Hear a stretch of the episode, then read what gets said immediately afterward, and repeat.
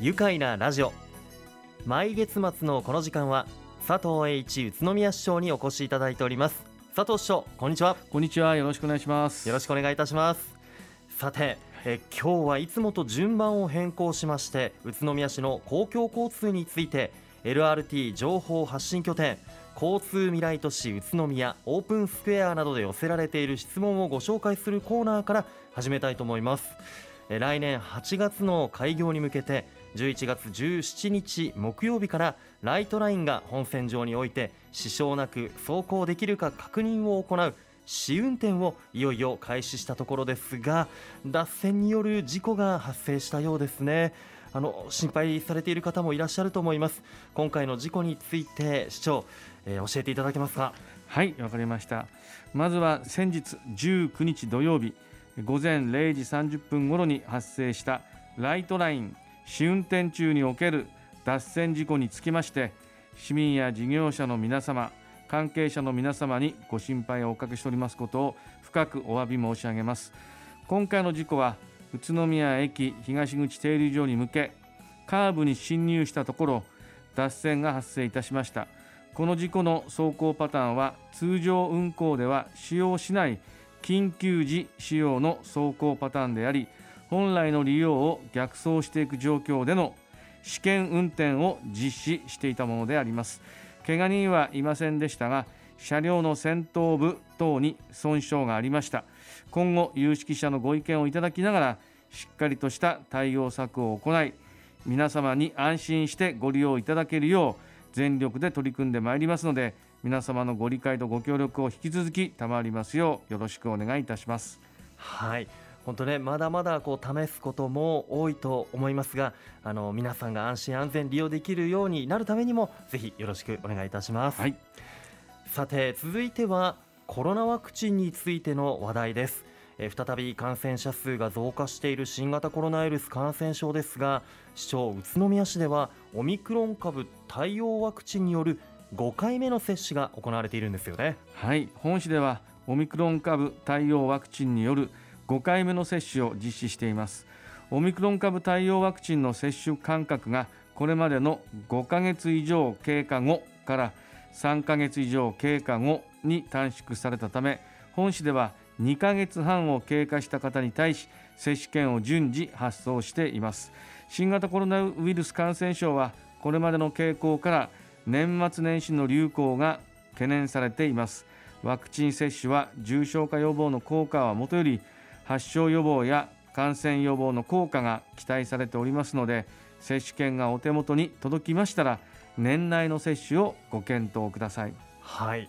そして乳幼児を対象としたワクチン接種も始まったと伺いました。詳しく教えてください。はい。生後6ヶ月から4歳の乳幼児を対象とした新型コロナワクチン接種を11月4日金曜日から開始しました接種場所は市内の小児科を中心とした医療機関となります。はい。ワクチンメーカーやワクチンの効果が気になるという方も少なくないと思います。市長から改めて教えていただけますか？はい。初回となる接種は全部で3回打つ必要があり使用するワクチンは乳幼児用のファイザー社ワクチンとなります。これは12歳以上用や5歳から11歳の小児用のファイザー社ワクチンとは異なります国内では本年7月以降小児の重症中等症の割合は5歳未満が約6割を占めているとの報告があります。ワクチン接種により発症予防の効果が期待されておりますのでワクチンの有効性や安全性を理解した上でお子様の接種をご検討ください。はいわかりました。一刻も早くコロナを収束させるためにワクチン接種の検討とマスクの着用や手指の消毒こまめな換気など引き続き感染対策を徹底していきましょう。新型コロナワクチン接種について詳しくは宇都宮市のホームページをご覧いただくか宇都宮市新型コロナワクチン接種コールセンター0120-611-287 0120-611-287へお問い合わせください。さあ続いては僕も楽しみにしているイベントの話題でもあるんですがついに JR 宇都宮駅東口地区が街開きを迎えますね市長そうですね。JR 宇都宮駅東口地区では8月に宇都宮テラスが開業し11月1日火曜日には交流広場宮未来ライトヒルがオープンいたしました、はい、そしていよいよ11月30日水曜日には交流拠点施設ライトキューブ宇都宮がオープンいたします。はい私も先日宮未来ライトヒル行ってきましたがとっても居心地の良い空間となってましたね。イルミネーションも幻想的でとても素敵な空間が広がっていました。いや子供から大人までたくさんの人で賑わってましたね。そうですね、まあ、駅に近くアクセスしやすいところに素敵な場所ができたなど大変ご好評をいただいております、はい宮未来ライトヒルでは1回から3回でそれぞれ違った雰囲気を楽しむことができます。まだお越しになっていない方はぜひご家族やご友人と一緒にお越しください。はい交流拠点施設ライトキューブ宇都宮も大谷石などが随所にあしらわれていて素敵な施設ですよね、はい、この施設は東京2020オリンピックのメインスタジアムにもなった国立競技場を設計された熊健吾さんにデザイン監修していただきました、はい、とても上質な雰囲気を持っており2000人収容の大ホールをはじめ大小多数の会議室を備えておりますのでぜひ会議や展示会イベントなどにご利用ください。はい。施設の利用について詳しくは宇都宮駅東口交流拠点施設ホームページをご覧ください。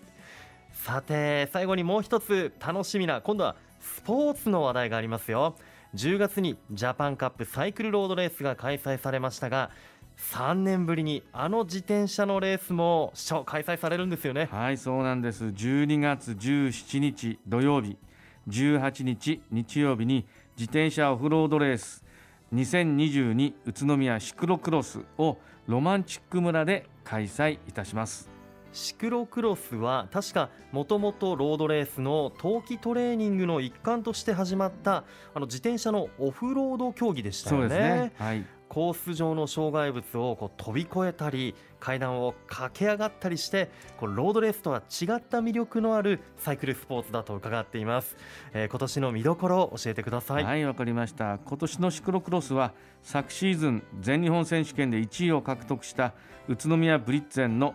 小坂光選手に注目です、はい、また当日はマウンテンバイクの体験コースやキックバイクのオープンコース BMX のショーイベントさらに飲食ブースやキッチンカーを集めたエリアを展開いたします。まさに自転車と食が堪能できる2日間となっておりますのでぜひぜひ皆さんにはお越しいただきたいと思います。はい。3年ぶりの開催ですから出場される選手の皆さんはきっと特別な思いでレースを迎えるのでしょうね。レースも大変見どころ満載なんですが自転車と食が堪能できるということで会場に向かうのがね楽しみになってきました。